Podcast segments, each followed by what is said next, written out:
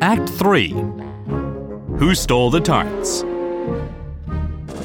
In the garden, there are the king and queen of hearts, many little birds and animals, and a pack of cards.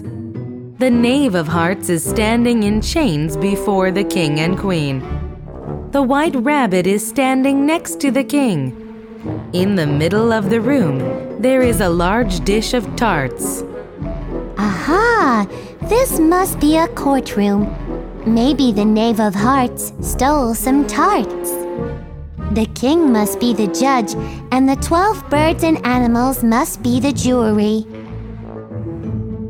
Read the paper! The Queen of Hearts, she made some tarts, all on a summer day. The Knave of Hearts, he stole those tarts and took them quite away. Cut off the knave of Heart's head! Not yet, not yet. We have to call people and ask them questions.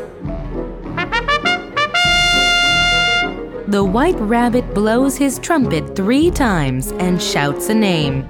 The Hatter, The hatter comes in with a teacup and some bread and butter. Take off your hat! it's not mine. Stolen!